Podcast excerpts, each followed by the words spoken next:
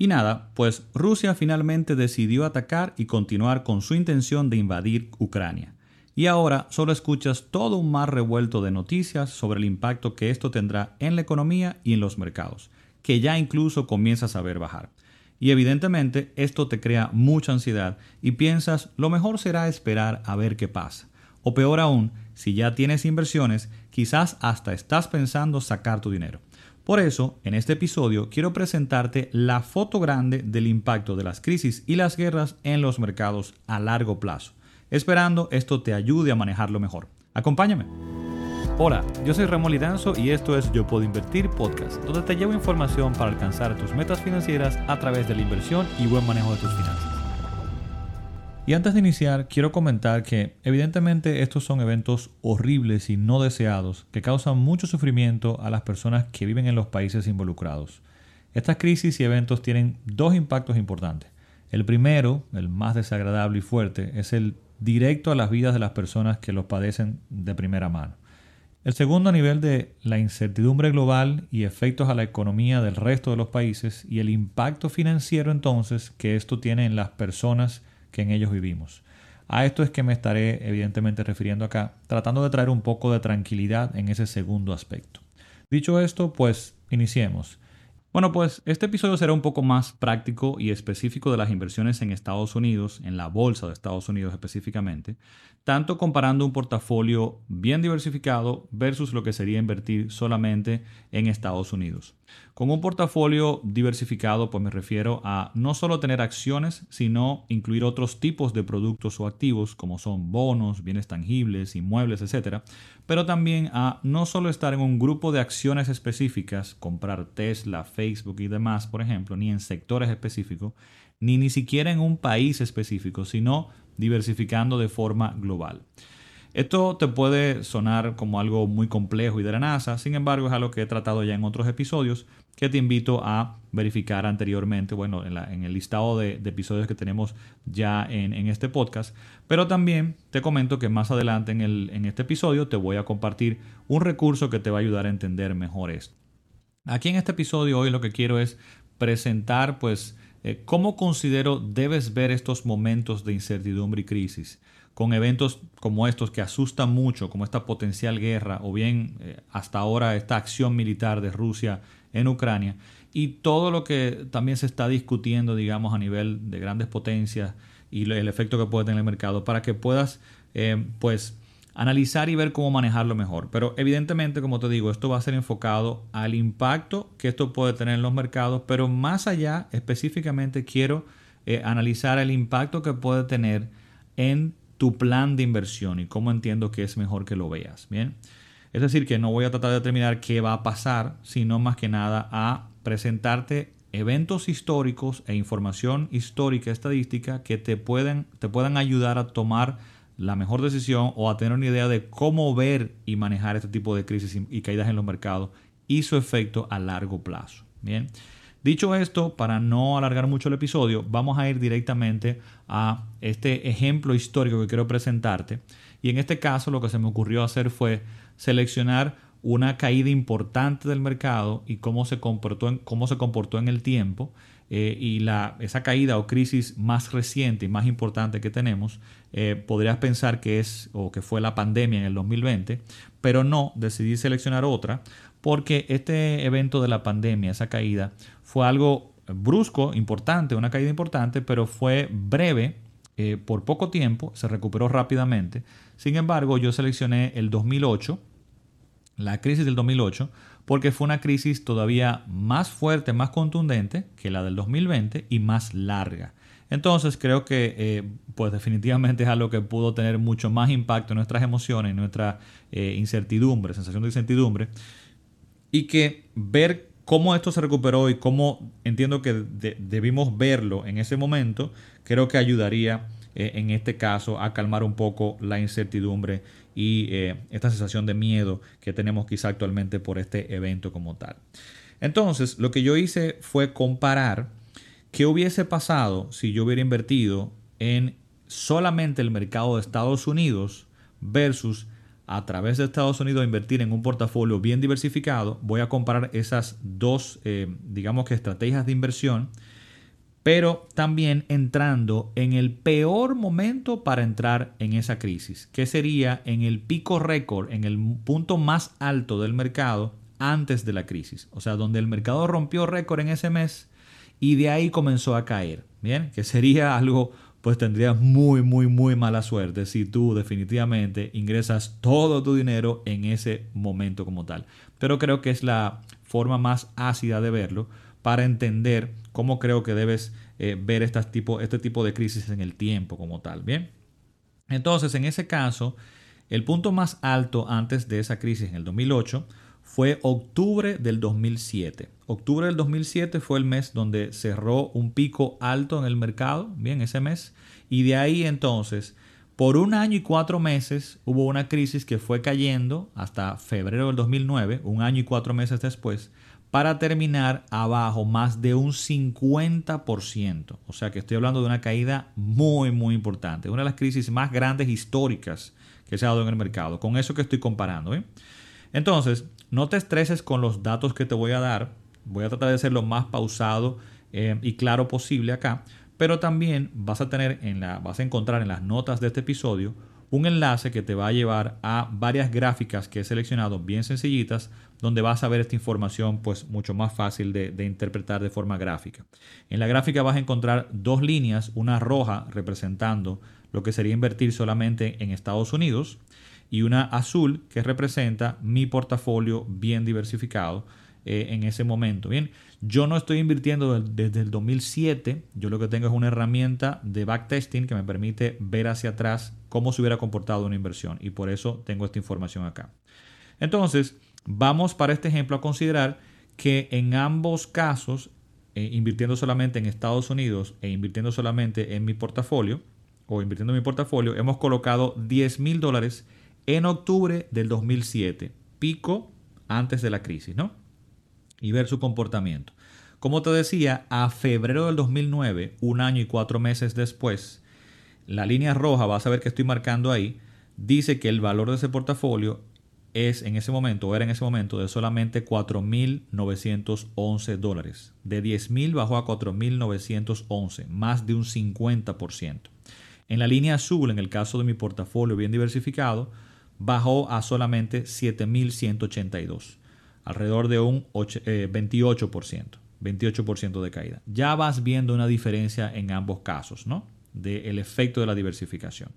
Sin embargo, yo no quiero que te fijes solamente en esa caída, sino quiero que analicemos y veamos cómo se veía esa inversión a cinco años de haberla hecho, que es algo que yo siempre comento acá. Las inversiones en Estados Unidos son para creación de patrimonio a largo plazo y dinero que yo pudiese requerir en los próximos 3 a 5 años no está invertido en Estados Unidos.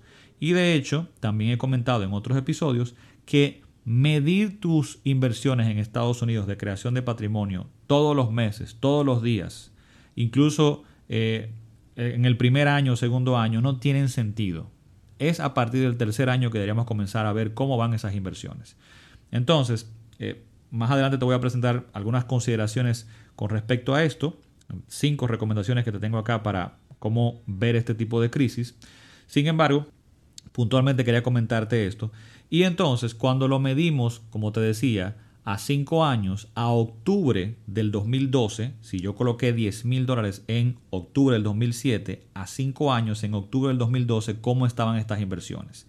Y podemos ver, en la gráfica está marcado también ahí, que si hubieras estado en el mercado de Estados Unidos solamente, eh, los 10 mil dólares hubieran crecido a 10.563. Y esto es aproximadamente un 1.6% anual, 1.06% anual. O sea que no terminó negativo y tuvo un rendimiento de un 1.06% anual.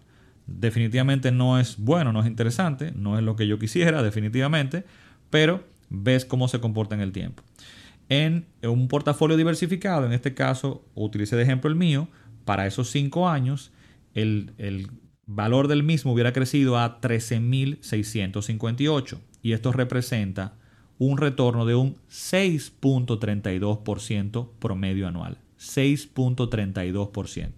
¿Está viendo la diferencia? Hubieras obtenido un buen retorno cuando lo ves anualmente, cuando lo miras a cinco años. Bien. Ahora, Ya puedes ir viendo en esa gráfica y en esta comparación la diferencia de invertir de forma diversificada a solamente en un solo mercado de acciones, en este caso de Estados Unidos. Bien, claro, debo recordarte, este es el peor escenario, que tú hubieras colocado todo tu dinero en el pico más alto. Oye, qué tremenda mala suerte, ¿bien? Pero lo ves en cinco años y ves cómo se va recuperando.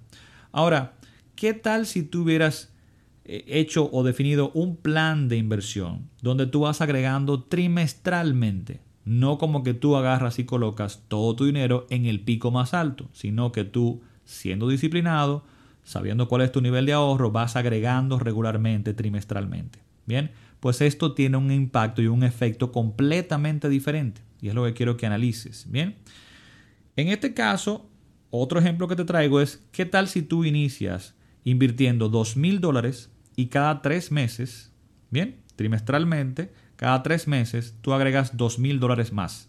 Según el mercado va bajando, vas agregando también dinero y no importa, porque ese es tu, ese es tu plan a largo plazo. ¿Cómo se hubiera comportado esto en esos cinco años? Estos dos mil dólares eh, cada tres meses, iniciando con 2000, 2000 en octubre del 2007, hubieran acumulado, para que tengas una idea, en esos cinco años, 40 mil dólares. O sea que en esos cinco años hubieras colocado 40 mil dólares en el mercado. ¿Cómo hubiese crecido en el mercado de Estados Unidos? ¿Cómo hubiese crecido en un portafolio diversificado como, el mío? Bueno, pues al final de esos cinco años, puedes ver la gráfica ahí, que lo primero que quiero anotar de la gráfica es que te des cuenta que el comportamiento es completamente diferente que lo ves un poco más lineal hacia arriba y sin estas pérdidas, estas caídas tan fuertes. ¿Te das cuenta del efecto del plan? ¿Y cómo terminó? Bueno, que el mercado de Estados Unidos, esa inversión, hubiera terminado con 53.604 dólares. De 40.000 que invertí en todo ese periodo, tuviera 53.604. En un portafolio diversificado como el mío, hubiera llegado a ser 54.473. Ahora, muy bien, 13.600 y 14.400 dólares por encima de los 40.000 que coloqué. Muy diferente y mucho mejor al comportamiento anterior. Mismo periodo, es algo que quiero que tengas muy pendiente. Mismo periodo, mismo periodo, pero fíjate el efecto de ir agregando dinero poco a poco, que esto también mitiga el, riesgo como tal. Sin embargo, lo más interesante es cómo cambia el retorno. Bien. Y en este caso, ¿cómo voy a medir el retorno? Que te voy a dejar también una, un cuadrito que presenta ahí el retorno específico de estas dos inversiones.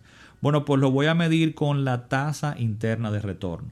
¿Y qué es esto, la tasa interna de retorno? Para el caso, para que me entiendas por qué utilizo esto, esta lo que hace es considerar el dinero que estoy invirtiendo en el momento que lo estoy invirtiendo, en el momento en que lo puse a trabajar, en el momento en que puse a trabajar cada uno de esos dos mil dólares cada tres meses y cómo de ahí en adelante se comportó cada uno de esos influjos de dinero hacia el mercado, ¿no?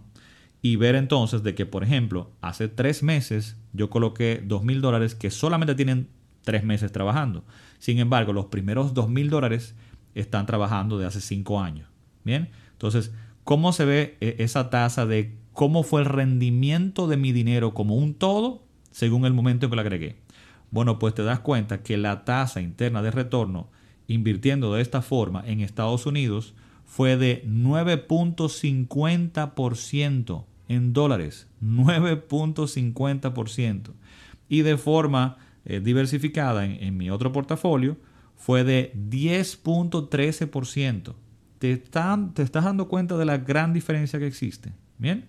Y esto es considerando que comenzaste a invertir en el peor momento para invertir antes de, antes de una crisis que bajó el mercado a más de un 50% por un año y cuatro meses. Sin embargo, a cinco años, cuando lo ves en el largo plazo, invirtiendo consistentemente en el periodo, 9.50 en el mercado de Estados Unidos y 10.13 en el mercado o, mejor dicho, en mi portafolio diversificado.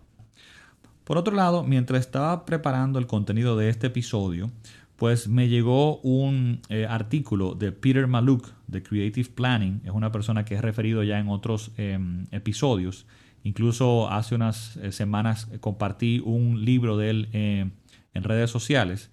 Em, es una persona que me merece mucho respeto y me encanta mucho la forma en que él explica y la coherencia y ecuanimidad que tiene frente a esta crisis. Bueno, pues eh, me llegó un artículo que escribió, eh, específicamente me llegó el día de hoy, eh, sobre esta crisis de Rusia y cómo ver pues el impacto que va a tener en el mercado. ¿no? Y hay algo muy interesante, te voy a dejar enlace también a ese artículo por si quieres leerlo, pero hay algo muy interesante que él incluyó en el artículo y fue un listado, un cuadro, que también te voy a dejar en las notas del episodio, un cuadro que presenta las diferentes crisis provocadas por conflictos, por guerras en los últimos 50, 60 años me parece, y el impacto que esto tuvo en el mercado, cuál fue la caída y qué tiempo tardó en recuperarse. Me parece un recurso súper, súper interesante y eh, válido para, para, este momento. Yo quiero solamente, ahí está pues la, gráfica eh, en detalle, pero yo quiero solamente en este momento compartirte algunos datos. Te voy a, mencionar los tres más importantes, las tres caídas más importantes eh, que están en ese listado, para que tengas una idea. Y voy a mencionar aquí entonces las tres más fuertes, pero desde la más reciente a, a la más antigua. La, una de las más fuertes o la más reciente fuerte fue el ataque terrorista del 9-11 en el 2001. Y en este caso, la eh, tabla que él presenta acá indica que el mercado cayó un 4.9% en un día, en ese día, 4.9%. Pero el total de la caída fue de un 11.6%, menos 11.6%. Y del punto más alto al punto más bajo de esa caída tomó 11 días. 11 días en producirse esa caída de un 11%. ¿Y en qué tiempo se recuperó? Indica la tabla acá, en 31 días. Bien, 11 días para caer a un 11% y 31 días para recuperarse completamente de esa caída. Bien, el siguiente más fuerte, eh, bueno, de los más fuertes eh, a nivel histórico hacia atrás, en 1950, eh, cuando Corea del Norte invade a Corea del Sur, el mercado cae un 5.4 en un solo día, 5.4. Y una caída total a través de 23 días, 23 días cae menos 12.9, prácticamente un 13%. ¿Y en cuánto se recuperó? En 82 días. 82 días. Bien. La siguiente eh, de estas tres más fuertes a nivel de, de fecha histórica hacia atrás, pues fue el ataque de Pearl Harbor esto fue en 1941, cuando se estaba pues eh, metido ahí en la Segunda Guerra Mundial, para que tengas una idea. Eh, pues esta caída de, en, ese día fue de menos 3.8%, o la peor caída en un día en ese periodo fue de menos 3.8%, y para toda la crisis y la caída eh, que se sucedió en aproximadamente 5 meses, esto fue por 143 días, cayó un menos 19.8%, prácticamente un menos 20%, una caída importante. Sin embargo, eh, en los próximos 307 días, menos de un año, pues se recuperó.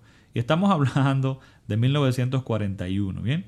Donde estábamos ahí sumergidos en la Segunda Guerra Mundial y demás.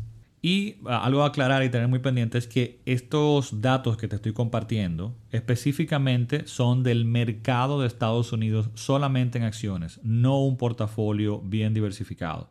Es decir, que es muy probable que estas caídas fueran mucho menores, pues estando en un portafolio diversificado. O sea que fue, estos datos que estoy dando de esta tabla de, Peter Maluk son mucho más radicales de lo que tú podrías vivir eh, probablemente en un portafolio bien diversificado.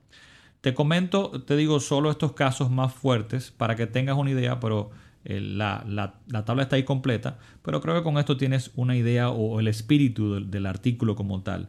Y que igual como te comento aquí, en el largo plazo, ese es el espíritu de ese artículo, pues si sabemos verlo correctamente, si sabemos manejar correctamente este tipo de crisis, pues esto no tendría que afectar en nada mi plan de inversión y de creación de patrimonio en largo plazo.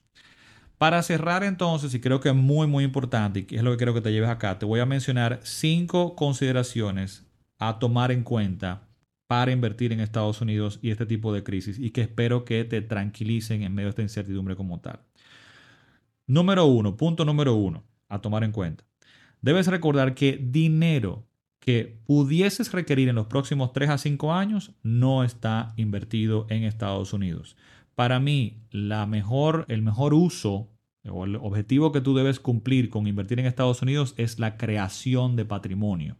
Acumular bienes y activos productivos que luego te entreguen tu estabilidad y libertad financiera, donde no voy a utilizar el capital para gastarlo, sino que espero rentar de él. Y por tanto, esas fluctuaciones de arriba hacia abajo no me importan tanto porque lo que quiero más es ver cuánto me va a rentar para yo poder tomar eh, para mis gastos comunes y para mi estilo de vida y lograr esa libertad financiera.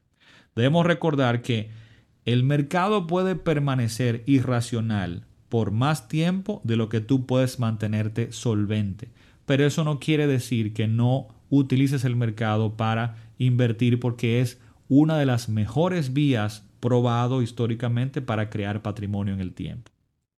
Número 2. Diversifica. Para este objetivo de creación de patrimonio a largo plazo, no se trata de lograr extraordinarios retornos, ¿no? Bien, porque esto evidentemente va a presentar mayores riesgos. Entonces, eh, invertir solamente en ciertas acciones o en ciertos sectores va a involucrar más riesgo y más volatilidad y va a ser más duro o, vas a sufrir más, en estas crisis, ¿no? De forma bien diversificado, pues no vas a ver estos impactos tan fuertes como tal. Bien. En ese sentido, te puedo recomendar que no tengas solo un grupo de acciones o un sector, diversifica y ten mercados completos pero también no solamente tengas acciones, también deberías tener bonos, bienes tangibles, otros tipos de, acciones o de, de, activos, perdón, dentro de ese portafolio. Y no inviertas en una sola economía o país. De nuevo, esto te puede sonar como algo súper complejo, pero en las notas de este episodio también te voy a dejar un enlace a mi clase gratis llamada 5 pasos para invertir correctamente, donde te explica pues en detalle el, espíritu o cómo hacer esto correctamente para que te des cuenta que no es nada extremadamente complejo. Punto número 3. Diversifica también tu capital. Porque la bolsa de valores, sea por ejemplo una tremenda inversión a largo plazo, jamás te diría que tengas todo tu dinero ahí dentro. Debes dividir o diversificar tu capital, tu dinero, según tus objetivos. La bolsa en Estados Unidos para creación de patrimonio. Eso que te va a dar esa estabilidad financiera futuro para poder rentar. Mínimo 5 años. Bien. Pero también tú debes tener un fondo de emergencia cercano en tu país, en productos líquidos, a la mano, dinero que puedas utilizar para cualquier inconveniente. Que estas crisis no te quiten el sueño porque tienes estas otras inversiones y este fondo de emergencia. Otros objetivos, por ejemplo, de requerimiento de capital puntual para una fecha específica, como por ejemplo el inicial de la casa, eh, estoy ahorrando para el, cambiar el vehículo, para las vacaciones, para la educación de mis hijos. Jamás esto está en Estados Unidos, a menos que no sean productos muy específicos para ese fin. Bien, porque debes seleccionar para estos objetivos productos que te garanticen que el capital completo va a estar disponible en la fecha en que lo requieres. Entonces aquí vas a poder utilizar bonos, ciertos fondos de inversión, etcétera, pero eh, tener pendiente que el objetivo es que al momento de utilizar el dinero, el dinero esté ahí, no haya fluctuación. Número 4. Invierte poco a poco. Tener 50 mil dólares y colocarlos todos juntos en un mismo punto en el mercado, ¿bien? No es algo que yo recomendaría. Al final, colocar todo ese dinero dentro de 10 años es probable que sea lo mejor colocarlo de un todo ya, porque si no, tenerlo parqueado y entrarlo poco a poco, pues de repente va a perder oportunidad de crecimiento. Sin embargo, no lo recomiendo porque, como ya viste en el ejemplo, en medio de una crisis, ir entrando poco a poco te va a ayudar a eh, manejar esas crisis, a manejar las emociones mucho mejor, porque no vas a estar tan golpeado viendo que tu patrimonio bajó. Por ejemplo, si tú colocaras los 50 mil dólares completamente hoy y mañana el mercado cae un 10%, vas a pensar y vas a ver que has perdido 5 mil dólares. Bien, y que ahora solamente tienes 45 mil. Ayer tenía 50 mil, hoy tengo 45 mil. Sin embargo, si tú divides esos 50 mil dólares y lo vas enviando de 5 en 5, si colocas 5 hoy y mañana la bolsa cae un 5%, solamente vas a ver un 10%, perdón, solamente vas a ver una baja de 500 dólares, ¿bien? Y vas a poder colocar los siguientes 5 mil a un precio mejor, ¿bien? Entonces, en esto te ayuda y no veas solamente las oportunidades de subida o de bajada, sino crea un plan y ve invirtiendo poco a poco. Finalmente, número 5, este tipo de crisis podrían ser incluso una oportunidad. No me gusta ver las cosas como oportunidades, bien, pero realmente en este caso es así. A mí me gusta más tener un plan claro que se adapte a mí y me funcione a mí y en base a esto yo selecciono o determino qué es una oportunidad. Pero si siempre yo estoy esperando y viendo oportunidades, me va a ir mal. Entonces, en medio de esta crisis, en medio de una caída de, un mercado, si tienes la posibilidad de disponer de dinero para este objetivo, bien, de largo plazo, y lo puedes colocar, bien, pues perfecto, míralo como que lo estás colocando a descuento y te está ayudando en el largo plazo a alcanzar más rápidamente tus objetivos, bien. Bueno, pues Ahí lo tienes. Espero que este episodio y estas informaciones que te comparto te ayuden a calmar un poco los ánimos frente a esta crisis y a tomar la mejor decisión para ti y tus finanzas. Te recuerdo que en las notas de este episodio vas a encontrar un enlace a las imágenes que he comentado y compartido aquí y también un enlace a mi clase gratis 5 pasos para invertir correctamente, que te puede ayudar pues a entender mejor cómo funciona un portafolio bien diversificado para largo plazo invirtiendo a través de Estados Unidos. Sin más, será entonces hasta la próxima semana. Bye bye.